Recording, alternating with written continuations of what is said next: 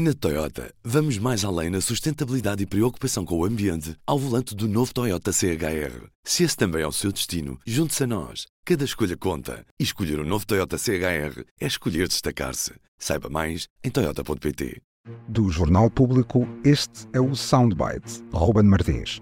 E hoje arrancamos a semana com o novo secretário-geral do Partido Socialista e com a Ana Sá Lopes. Olá, Ana. Olá, Ruben. E temos um som do novo secretário-geral, Pedro Nuno Santos, nesta segunda-feira, em visita às oficinas da CP em Guifões, Matosinhos. Esta atitude perante a governação, que é o fazer, o concretizar, é uma das nossas grandes marcas. O país não pode estar sistematicamente a arrastar os pés, tem que avançar e nós temos esta capacidade, a capacidade de fazer avançar o país. E a ferrovia é um desses sinais. Não está tudo bem na ferrovia, há muito caminho ainda para fazer, estamos muito longe de ter a ferrovia que ambicionamos, mas esse trabalho começou connosco. Ana, já vamos a esta parte do Pedro Nuno Santos fazedor, mas antes tivemos uma noite eleitoral com um resultado de 62% para Pedro Nuno Santos.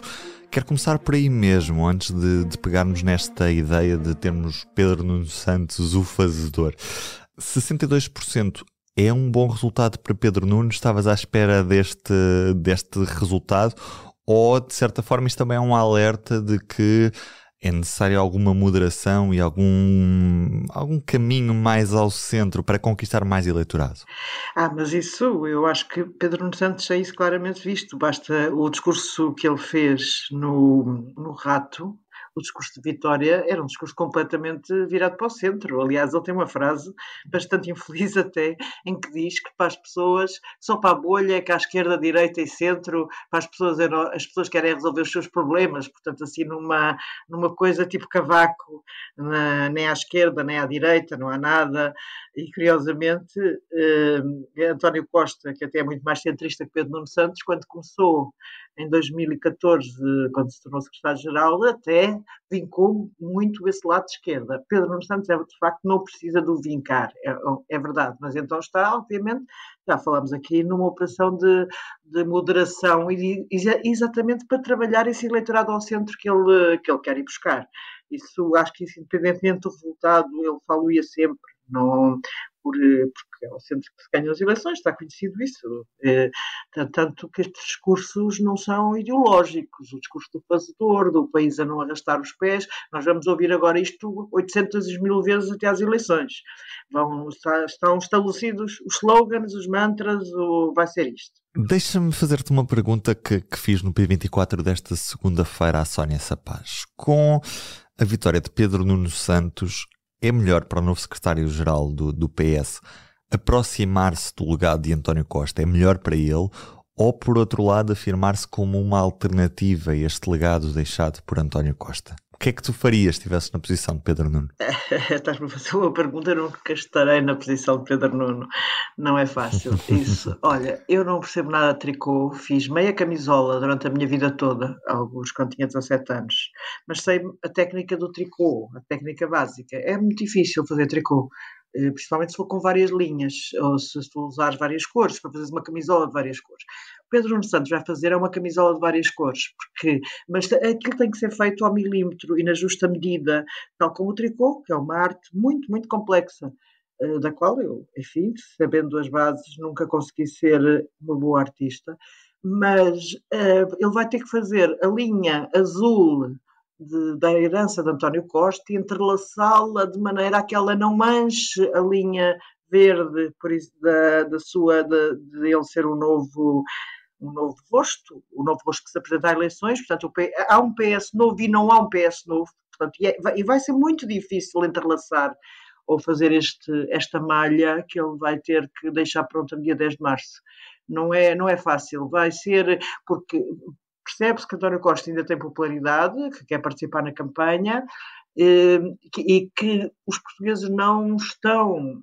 É incrível como estas coisas, de facto, Uh, o escândalo António Costa, buscas na, na residência oficial, chefe de gabinete com 68 mil euros, parece quase esquecido da opinião pública, não é? Portanto, o António Costa continua a ser um ativo eleitoral. Herança, ele não pode renegar a herança de António Costa porque esteve lá. No entanto, quando diz esta história do país não pode continuar a arrastar os pés, parece que está a renegá-la, não é? Aliás, há uma, há uma frase, portanto, isso aí é aquilo que ele quer trazer de novo. O, portanto, tipo, até aqui andámos a arrastar os pés um bocadinho. Isto vai ser, vai ser muito complexo. Aliás, não me esqueço, na campanha interna, numa entrevista, penso que ao Expresso, o Zé Luís Carneiro achou que o arrastar os pés era para ele. achou que era uma crítica uh, ao adversário, mas na realidade acaba por ser uma crítica ao governo todo, e é, aí, é na frase do não o país arrastar os pés, não queremos o país arrastar os pés, que Pedro Nuno Santos diz: Eu estou aqui de novo, eu sou o fazedor, eu sou o homem que vai andar a fazer coisas para a frente, melhor do que fez este governo. É o novo PS.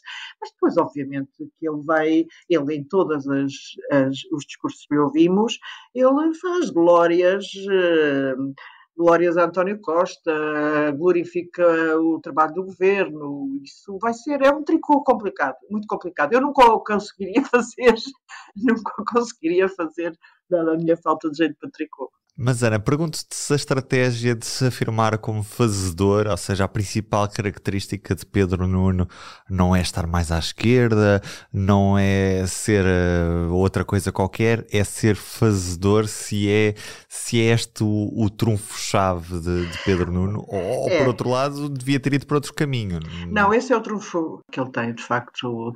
Eh, é, é evidente que ele é uma pessoa com elevado carisma, e, é, e, é, e, e, ninguém nega, eh, mesmo os seus inimigos, que ele gosta de fazer. Até uh, muitos dos atos de, incompreensíveis, como foi o, o despacho do aeroporto, derivaram dessa vontade, ou pelo menos em parte, e isso é um, é um nome, por exemplo, eu voltando ao passado, uh, eu lembro-me das campanhas de Cavaco Silva. Cavaco Silva tentava não ser muito ideológico, Pois era ideológico na parte do catolicismo, eh, ideológico no sentido mais conservador. E também aí ia buscar o eleitorado mais conservador dessa maneira, mas isso eram outros tempos. Mas tentava ser pouco, pouco ideológico nesse sentido. E Sócrates também. Portanto, há ali o lado. E lembro-me dos spin doctors de Sócrates na altura andarem a vender temos finalmente o cavaco do PS. Portanto, eu acho que Pedro Nuno Santos segue um bocado essa linha ao querer. Claro que é um homem com convicções ideológicas, aliás, ele repetiu no rato na Noite da Vitória: Eu cá tenho convicções, que é uma questão dele.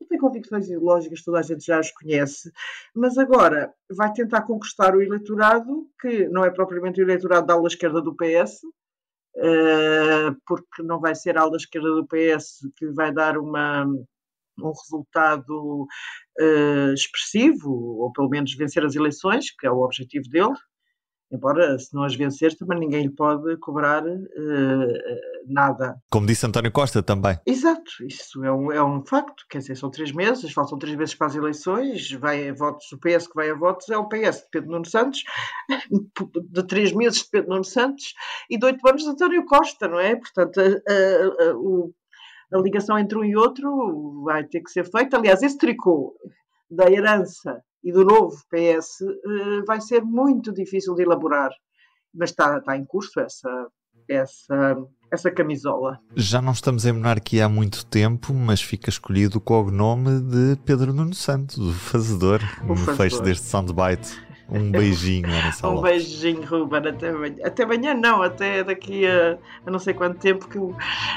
vamos de férias depois. É isso, um beijinho, Ana. Bom descanso, obrigado.